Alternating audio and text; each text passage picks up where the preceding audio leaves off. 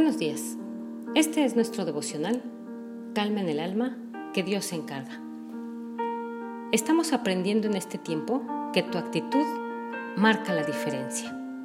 ¿Cuántas veces hemos comenzado algo sin haber investigado lo suficiente? ¿Cuántas veces has iniciado un negocio con la información necesaria? ¿Qué ha pasado cuando invertiste en un negocio o te relacionaste con alguien con información muy superficial, sin haber tenido detalles un poco más profundos? No hay nada más incómodo cuando en el camino te encuentras con algo que hubieras podido saber antes de llegar o te hubieras podido preparar para algo así.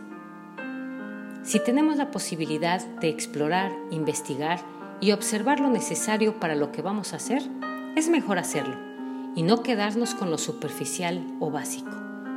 Debemos tener la mejor actitud, pues cuando tengamos la información podemos llenarnos de argumentos para seguir paralizados, en lugar de usar la palabra de Dios para avanzar. Para explorar de la manera correcta, necesitamos la promesa que Dios nos ha dado y la actitud correcta para hacerlo. Los líderes que Moisés envió a explorar la tierra demoraron 40 días haciéndolo. Caminaron toda la tierra de Canaán y trajeron frutos. Pudieron darse cuenta que era verdad todo lo que Dios les había dicho, pero la manera de ver de diez hombres estaba totalmente equivocada. Su actitud no fue la mejor. Dejaron la palabra de Dios a un lado y le dijeron a los demás, no podremos entrar. Comenzaron a esparcir rumores de la tierra prometida. En otras palabras, comenzaron a exagerar llenos de miedo y contaminaron al pueblo. Este fue el informe. Fuimos al país al que nos enviaste, y por cierto que allí abunda la leche y la miel. Aquí pueden ver sus frutos, pero el pueblo que allí habita es poderoso y sus ciudades son enormes y están fortificadas. Hasta vimos anaquitas allí.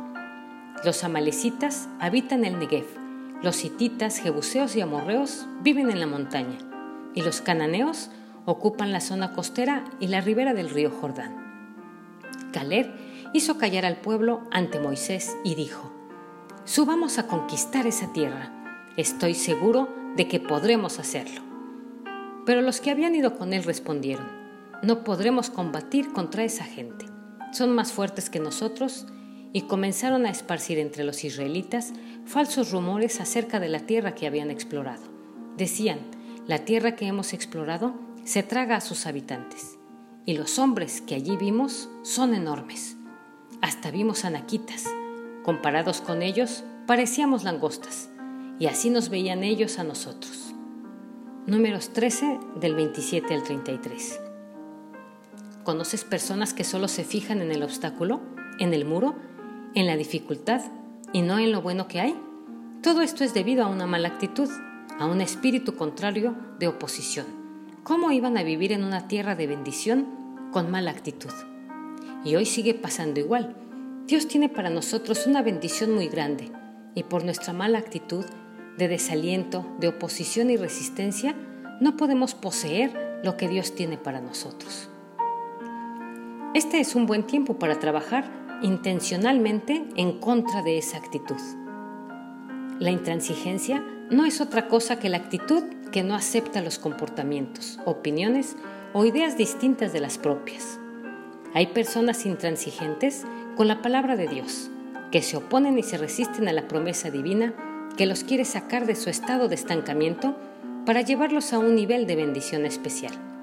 Mira, la intransigencia te va a cegar de la realidad de Dios.